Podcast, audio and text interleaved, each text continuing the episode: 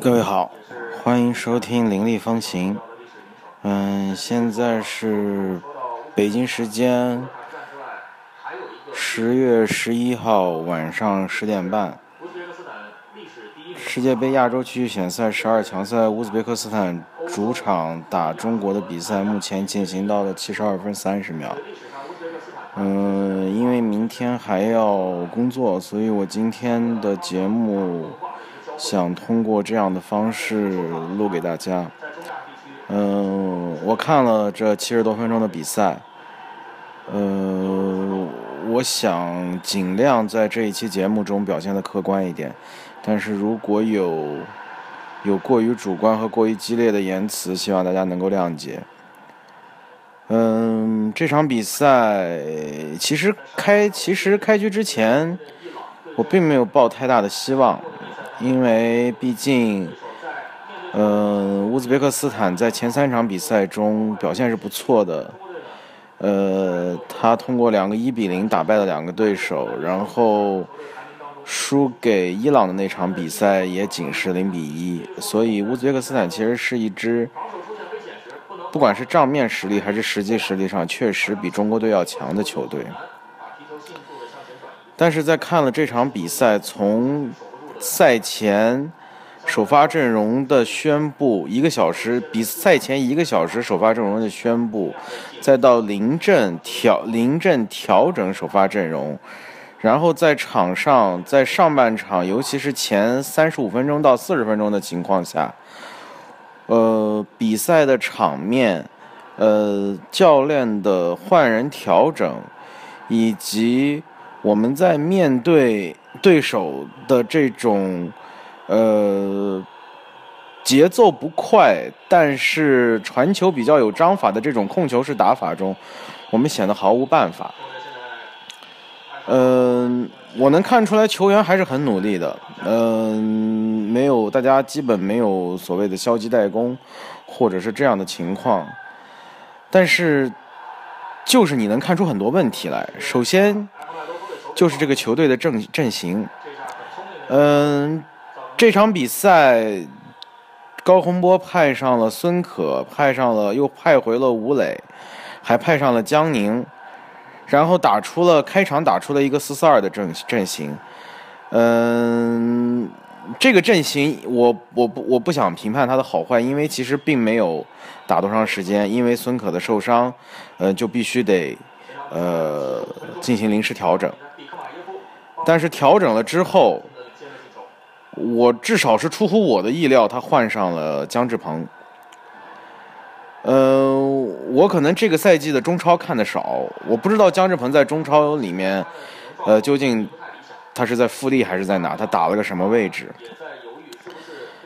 但是姜志鹏在我的印象中是一个。呃，看上去攻守比较平衡，而且基本上是在边路的一个传中型的一个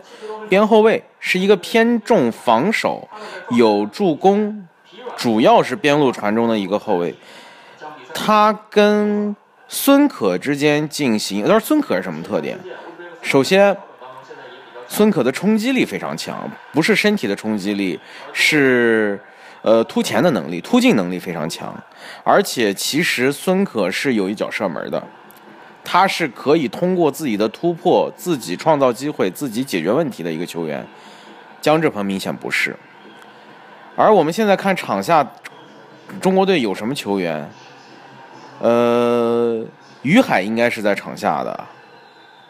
但是于海没有上。呃，郜林是在场下的。呃，郜林也没有上，就是进攻型的球员我们没有上，却上了一个偏重防守的球员。上一场因为姜志鹏的受伤，呃，造成了顾，其实他跟顾超共同造成的那次失误，已经算是一次教训了。但是这次我不知道为什么我们的高指导没有吸取教训，依然固执的换上了姜志鹏，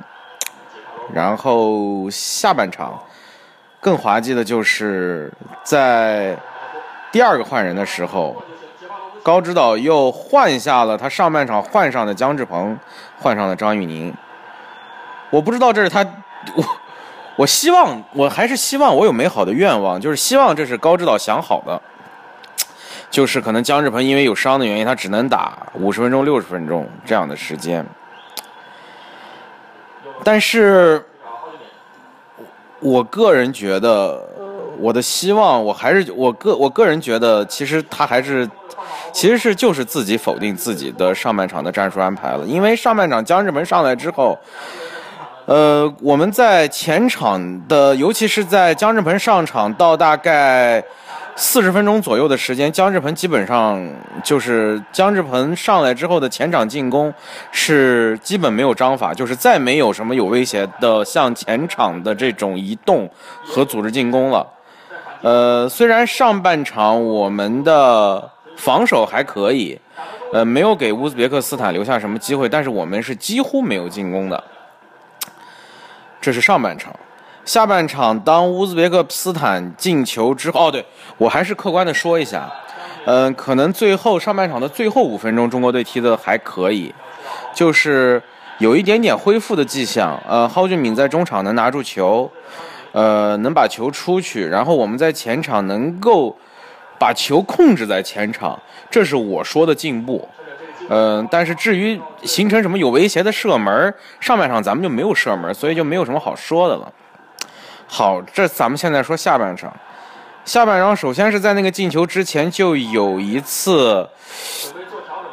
嗯，四打二的机会。呃，因为呃，我觉得可能是最后点接应的杰帕罗夫确实年龄大了，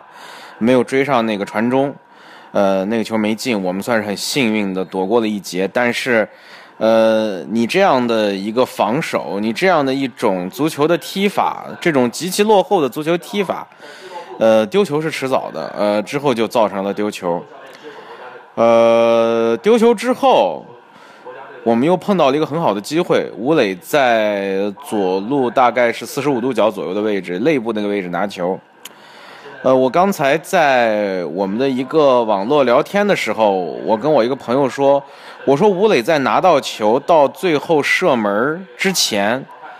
到最后他内切，然后用右脚射门之前，他至少有五秒的时间可以可以选择射门，而且是非常好的机会，结果他没有选择射门，他硬是调到了右脚，硬是还趟了一步。硬是趟到了自己已经没办法再用力射门的时候，把自己的劲儿快用完的时候，他选择了射门。呃，我知道，其实咱们有很多球迷在很长一之前一段时间就已经开始攻击吴磊了，说吴磊在关键时刻把握不住机会。呃，在打韩国之后，我们说如果不是吴磊的话，我们可能就真的把韩国给赢了。嗯，我一直没有，我一直没有对吴磊有这样想法，因为。我对吴磊其实是一直满怀期待，因为我觉得在这一批他这个年龄段中国的进攻线上的球员，吴磊确实是个中翘楚。呃，我们应该给他多一点保养包养，因为没有没有比他更好的了，我可以这么说吧。但是，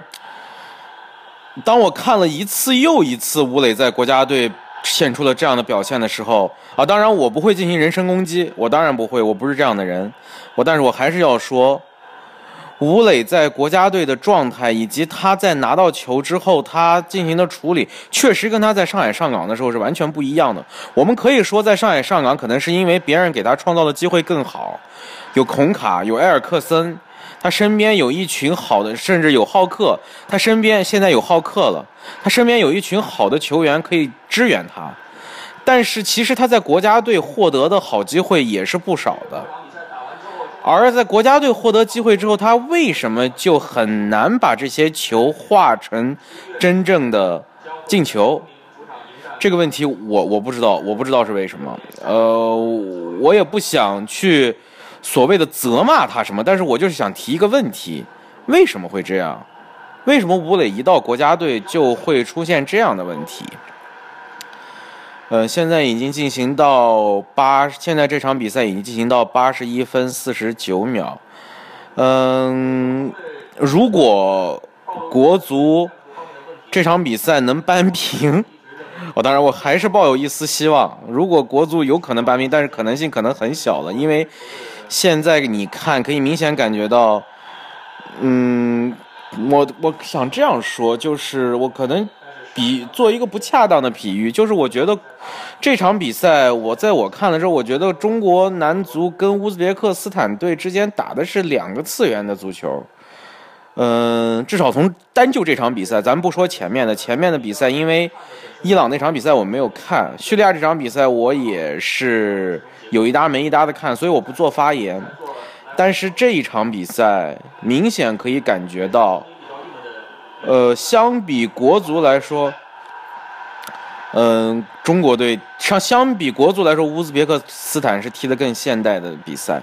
就是你能明显感觉到，到前场之后，乌兹别克斯坦球员的无球跑动，乌兹别克斯坦球员的传球，乌兹别克斯坦在禁区前沿处理球的方法和他们的站位都是非常合理的，都是我们觉得我们在以前看比赛的时候是一种我们在我们的预想之内应该把球传到哪，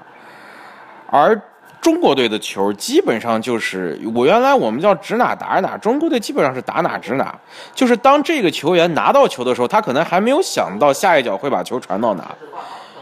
呃，在上一次在我们林立之间的第一期长节目的时候，我跟 Kevin 聊过，就是说，呃，我们为什么说瓜迪奥拉的球队比较难进行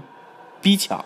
是因为瓜迪奥拉球队在。球员拿到球的时候，他可能已经想到了未来三角、四角甚至五角球该怎么传，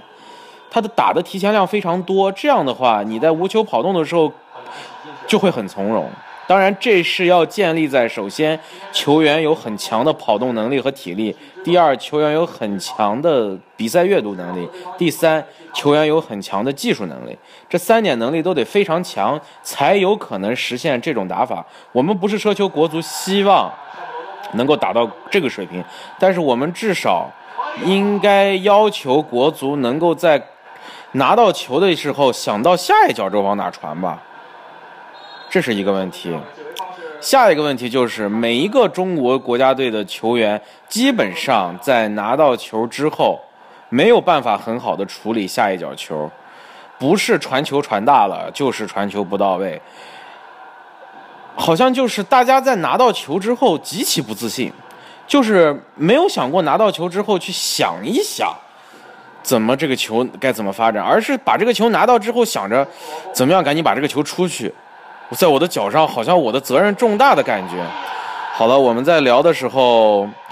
乌兹别克斯坦又进了一个球，呃，八十四分八十四分五十七秒，乌兹别克斯坦的这是十八号球员，我也不知道叫什么名字。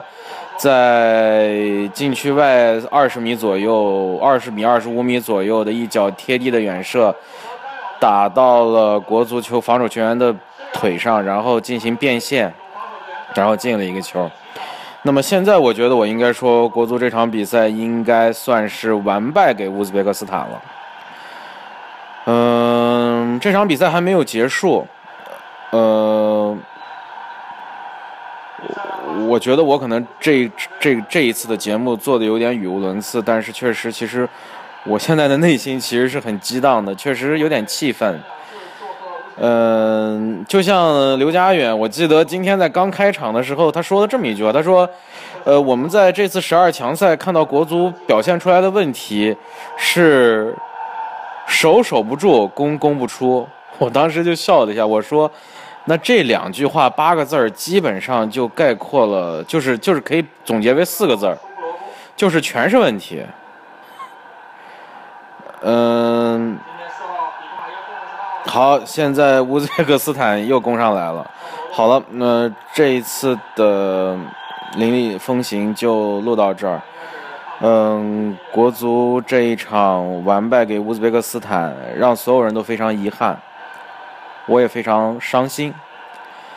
但是比赛还要继续，之后还有六场比赛啊，六场比赛。呃，我记得我们在我们第一次打进世界杯的时候，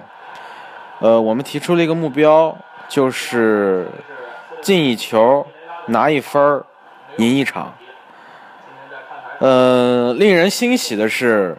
在这届。十二强赛的比赛中，在十五年后的第二，我们又一次看到国足打进十二强赛的时候，国足已经提前完成了进一球拿一分的目标。我们现在就是希望国足能赢一场。其实这是一个挺难的目标，因为从现在来看的话，呃，在第一、在第二阶段，在之前那个阶段的预选赛的时候，我们对卡塔尔的比赛，我们是很难获胜的。我们最后的那场赢球，其实是建立在很多客观有利条件的情况下赢下来的。呃，当然那场比赛赢得很漂亮，我们必须要说。赢下来是不容易，但是确实也是有很多客观的有利因素，这是第一点。嗯，第二点就是其他的四个对手我们已经碰过了，我们基本上除了叙利亚，我们还能说我们跟对手的水平基本相当，还输球了。其他三个对手基本上和我们还是确实有有实力上的明显差距，就是我们和他们有实力上的明显差距。呃，刚才乌兹别克斯坦又任意球踢了一脚门柱，呃，哼，所以说，